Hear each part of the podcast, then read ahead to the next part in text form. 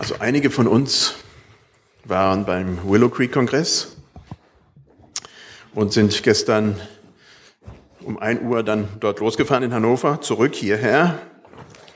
Und es fällt schwer, vom Himmel auf die Erde zu kommen. Es war wunderschön, es war wirklich sehr, sehr schön. Und dann wieder ins Tal zu kommen und zu merken, ja, das Leben ist aber auch trotzdem normal. Und äh, ja, dass man dann wieder äh, ja guckt, dass man wieder gut landet, aber nicht unbedingt da stehen bleibt, wo man ist oder war. Also das ist jetzt die Herausforderung und da wollen wir in einer gewissen Zeit auch die Gemeinde mit einigen Ideen und Gedanken mit hineinnehmen und wir werden auch die CDs bestellen, die werden zur Verfügung stehen und äh, auch damit teilweise auch in der Gemeinde arbeiten. Eins davon war gestern früh, das muss ich doch noch loswerden, äh, dass wir tatsächlich uns um unsere Kinder kümmern müssen. Die werden dann gerne aus der Gemeinde rausgeschickt und dann war der Vorschlag, wie wäre es, wenn wir mal die Erwachsene aus der Gemeinde rausschicken und die Kinder machen dann Programm. Es geht doch schlussendlich wirklich um die Kinder. Die müssen noch gestaltet werden. Wir, wir sind geformt. Und die Kinder, die müssen geformt werden und nicht irgendwie abgeschoben werden zu zweitrangigen Dingen. Doch heute geht's um das Thema Ich lade euch ein. Da sieht man, was es sein kann. Eine warme Umarmung, jemanden wirklich in die Nähe lassen. Ich lade euch ein. Wer von euch vergangene Woche im Laden einkaufen war oder getankt hat oder sich sogar aus dem Haus getraut hat, der hat Menschen gesehen. Könnt ihr euch noch an so, ja, zum Beispiel am Tankwärter, an das Gesicht erinnern dieser Person? Oder an der Verkäuferin, wo ihr vorbeigekommen seid? Könnt ihr euch noch am Gesicht dieser Person erinnern, am Gesichtsausdruck? Oder seid ihr diese Woche vielleicht sogar an einem Flüchtling oder einem Bettler vorbeigekommen? Könnt ihr euch an dessen Gesicht erinnern? Bevor ich weitermache, lese ich uns den Text aus Matthäus 9, die Verse 9 bis 12. Und als Jesus von dort wegging, sah er einen Menschen am Zoll sitzen der hieß Matthäus. Und er sprach zu ihm, folge mir. Und er stand auf und folgte ihm. Und es begab sich, als er zu Tisch saß im Haus, siehe, da kamen viele Zöllner und Sünder und saßen zu Tisch mit Jesus und seinen Jüngern. Als das die Pharisäer sahen, sprachen sie zu seinen Jüngern, warum ist euer Meister mit den Zöllnern und Sündern? Als das Jesus hörte, sprach er, die Starken dürfen des Arztes nicht, sondern die Kranken. Jesus sieht den Einzelnen. Eine geschlossene Tür hat viele Schilder der passt nicht zu uns. Die kann man doch gar nicht einladen. Was geht der mich an? Jesus handelt anders. Er ist, wie so oft, von einer Menschenmenge umringt. Er hatte jemanden gerade geheilt, ist umringt von Leuten, zieht weiter und es war mit Sicherheit eine Traube von Leuten bei ihm. Und dann sieht er den Matthäus am Zoll sitzen. Das Unwahrscheinlichste, was passieren kann. Er sieht die einzelne Person.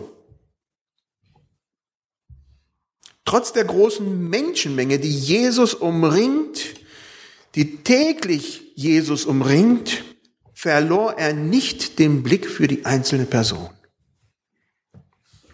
In diesem Fall sieht Jesus Matthäus. Matthäus gibt nach Aufruf von Jesus prompt seinen Arbeitsplatz auf. Wow. Er folgt Jesus nach.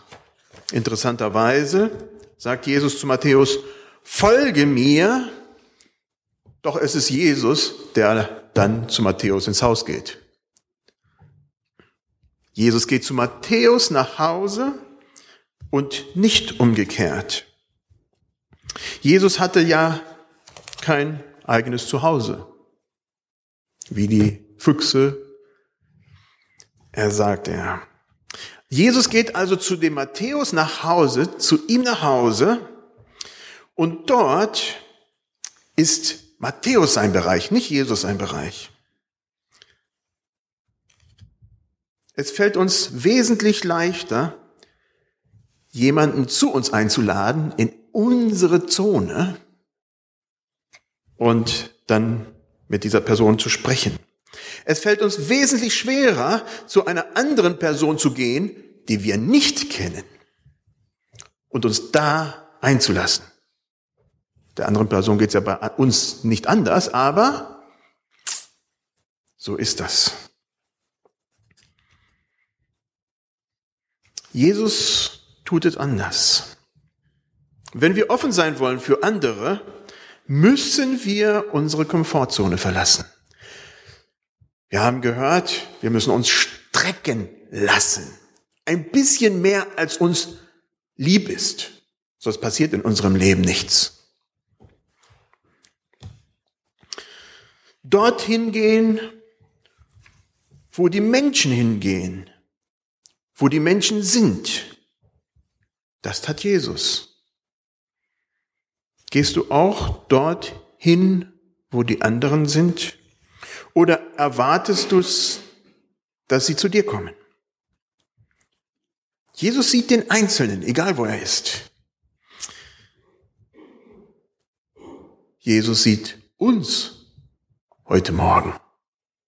Es ist belanglos, ob Mennonit, evangelisch, katholisch oder was ganz anderes. Jesus sieht uns als Mensch, die er gemacht hat, die er im Ebenbilde Gottes gemacht hat. Wir sind seine Ebenbilder. Das ist das Erste, was Jesus sieht. Und wenn Jesus uns heute Morgen ansieht, dann freut er sich über uns. Wenn wir einen Spiegel sehen, mag es gerade umgekehrt sein, dass wir eher einen Schreck kriegen und sagen, auch Liebe Zeit nochmal. Aber Jesus freut sich. Und auch wenn mancher, manches unserer Person vielleicht etwas auch von diesem Matthäus hat, der Zöllner und Sünder war, ja, freut sich trotzdem Jesus auch. Er möchte zu uns kommen.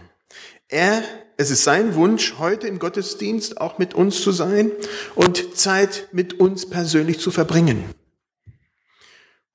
Und nach dem Gottesdienst möchte er auch mit uns zum Mittag sein.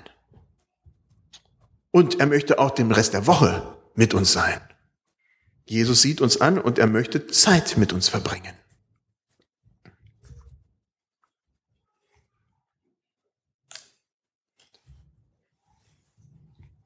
Da steht, vor dem Frühstück haben wir unsere Handtücher zum Reservieren an den Strand gelegt.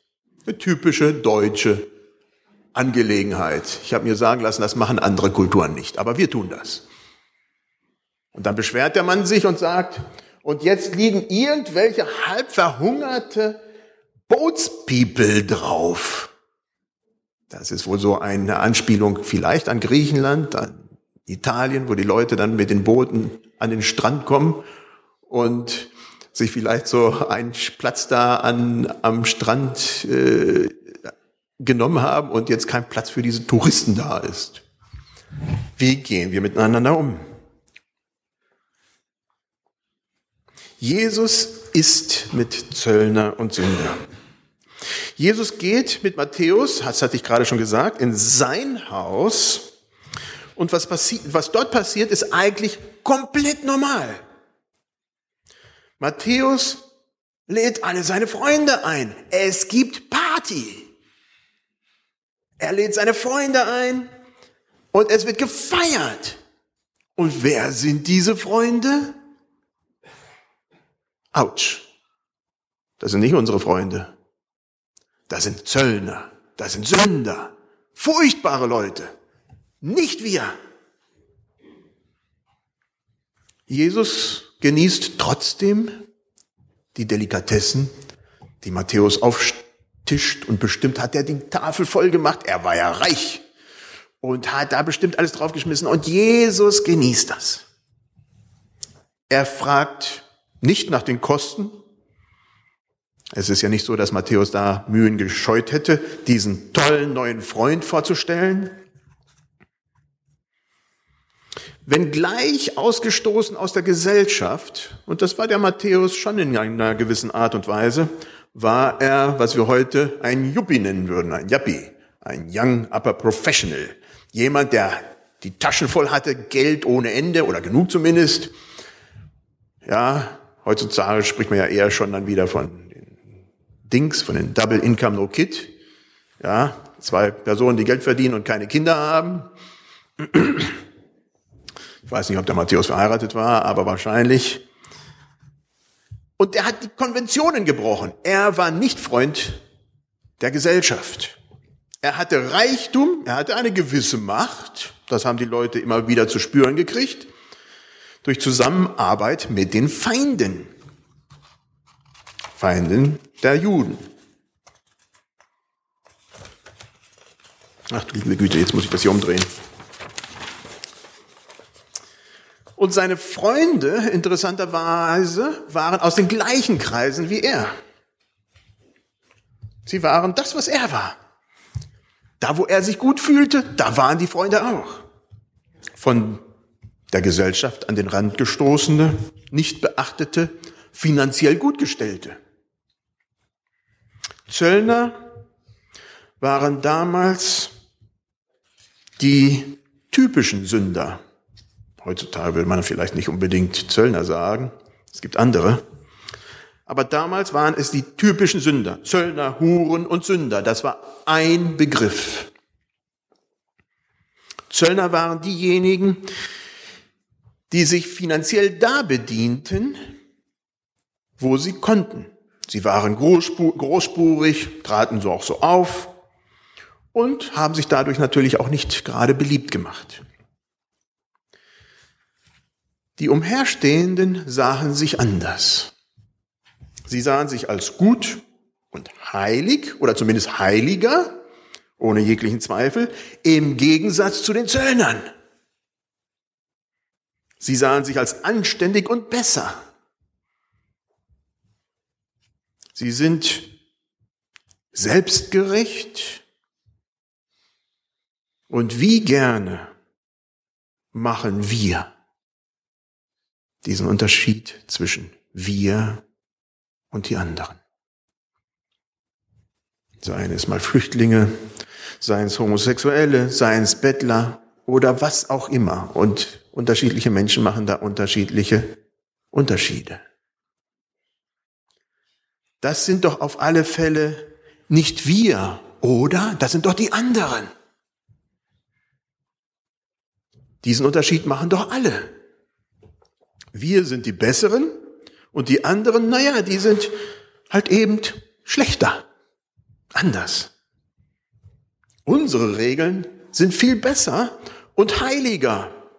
Die anderen sind einfach anders und damit auch schlechter. Wir haben gerade sechs Wochen lang eine Peruanerin gehabt und meine Frau bringt sie heute Morgen zum Flughafen und da haben wir es wieder bitter gemerkt, dass so eine Person einfach anders ist, nicht so wie wir. Und das hat schon zu Konflikten geführt.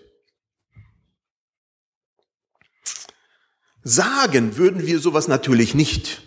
Ja, vielleicht würden wir sowas noch nicht mal denken. Zumindest nicht so, dass es uns so bewusst ist. Aber im Unterbewussten spürt man es bei den Menschen doch, dass sie so handeln. Es kommt oftmals durch. Jesus stellt sich vehement gegen solches Denken. Er sieht die Person, ob Heuchler oder Sünder oder beides. Oft halten uns gesellschaftliche Konventionen davon ab, mit Personen in Kontakt zu kommen. Wie viel Kontakt habt ihr normalerweise mit jemandem aus der untersten Schicht in Deutschland? Wahrscheinlich gar nicht. Was werden die anderen denken, wenn ich Punkt, Punkt, Punkt. Auch Jesus hatte seinen Ruf zu verlieren, als er zu Matthäus ging. Noch viel mehr als jeder andere. Matthäus hatte keinen Ruf zu verlieren. Der war schon am Rand. Trotzdem begegnet Jesus den Ausgestoßenen ganz persönlich. Er geht zu ihnen, zu diesen Zöllnern und feiert mit ihnen. Und ich kann es mir sogar noch vorstellen, dass er es genießt. Jesus, der bedenkenlose Gast, war der große Grenzgänger. Er hat die Grenzen zwischen Gesunden und Kranken durchbrochen, zwischen Frauen und Männer, zwischen Sünder und Gerechten, zwischen Juden und Nichtjuden.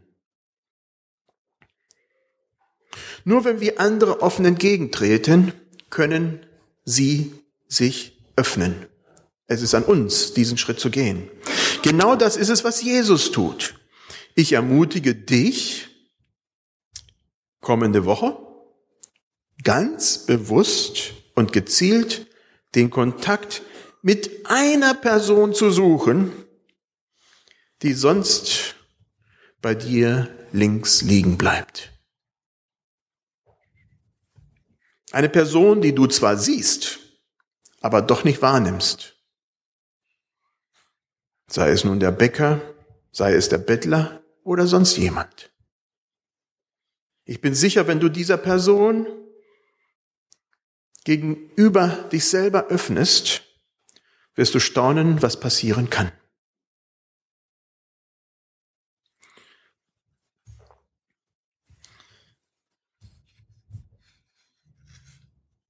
Haben wir Kranke und Schwache, Bedürftige in unserer Mitte? Ich meine das innerlich. Ups, sorry, da habe ich was gedrückt, was ich nicht wollte. Nicht äußerlich. Kranke und Alte und Schwache haben wir sehr wohl in unserer Mitte. Und diese haben ihre Nöte und Bedürfnisse und für die haben wir auch eine Verantwortung. Das ist wichtig. Aber fühlen wir uns doch nicht als Gemeinde trotzdem von geistlich starken und gesunden Menschen umringt? Wir sind doch die Besseren. Wir sind die Starken. Ich habe die Befürchtung, dass wir uns sehr wohl als die Starken und Gesunden oftmals empfinden und nicht auf das Niveau hinunter steigen wollen, vielleicht auch innerlich gerade nicht, wo uns Jesus vielleicht leichter abholen könnte. Man könnte es mit dem Kastensystem vergleichen, das wir so von Indien mal gehört haben. Oder vielleicht seid ihr ja schon in Indien gewesen und habt es kennengelernt. Oft belächelt man dieses System. Es gibt's ja bei uns so nicht. Aber ich bin fest davon überzeugt, dass dieses Kastendenken nicht nur in Indien vorhanden ist. Das Kastendenken lebt und gedeiht in unserer Mitte. Es lebt und gedeiht in unseren Köpfen. Wie viel Kontakt habt ihr zu Straffälligen? Oh, eine Person. Gut, das ist doch schon mal was. Also zumindest haben wir dann ein Prozent ungefähr vielleicht. Wie viel Kontakt habt ihr zu Bettlern? Ein Prozent. Zu Flüchtlingen, da wird es schon ein bisschen mehr auch wieder, ja, da wird's schon ein bisschen mehr, ja, genau. Zu Prostituierten, ein Prozent. Natürlich nicht im gewerblichen Sinne, hoffe ich. Auch in unseren Köpfen gibt es Schubladen. Gott durchbricht dieses Kastendenken. In Jesus Christus sehen wir, wie Gott handelt. Am Beispiel von Matthäus, dem Zöllner, sehen wir, wie Jesus vorgegangen ist. Jesus sah im anderen das Ebenbild Gottes. Er sah im Gegenüber einen Menschen, der seiner Berührung bedurfte, der Heilung, Heil bedurfte. Barmherzigkeit, es ist das Wesen und die Weite Gottes. Jesus ging auf die Kranken zu, er ging auf die Schwachen zu, die in der Gesellschaft waren. In diesem Fall war es Matthäus, der Zöllner. Finanziell gut gestellt, körperlich wahrscheinlich fit, innerlich bedürftig. Ich bin sicher, dass wir genau von diesen Leuten viele in unserer Gesellschaft haben. Vielleicht sogar auch in unserer Mitte und wir merken es nicht. Sie sind vielleicht nicht sichtbar aber sie sind da.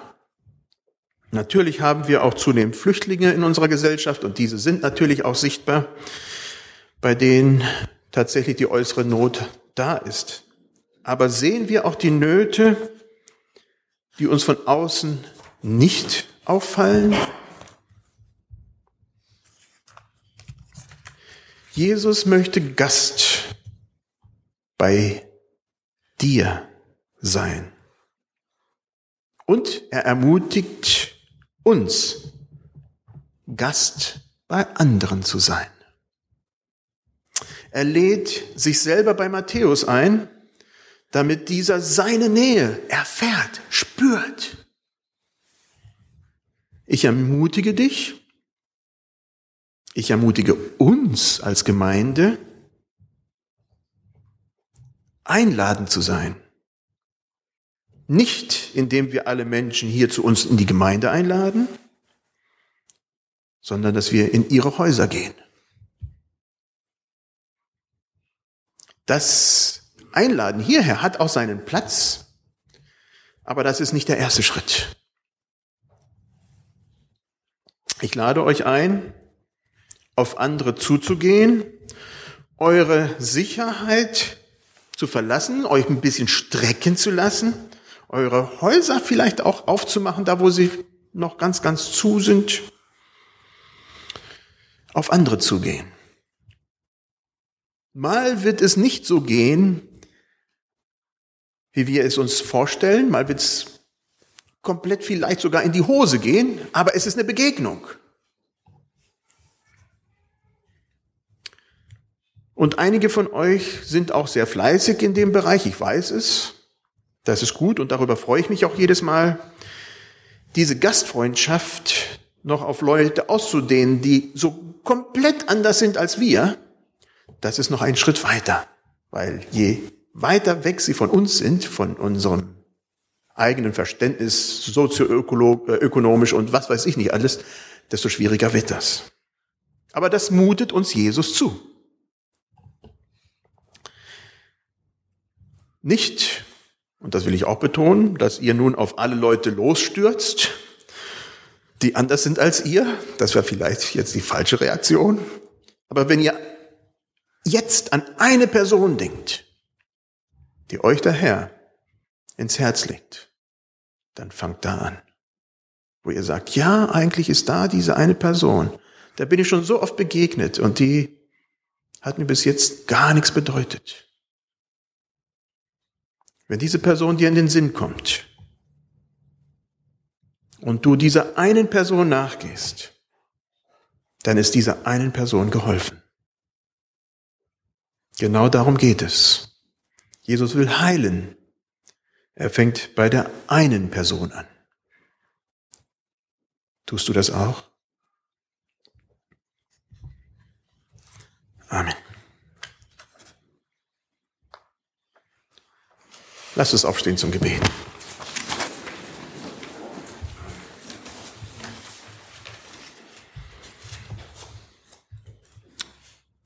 Jesus Christus,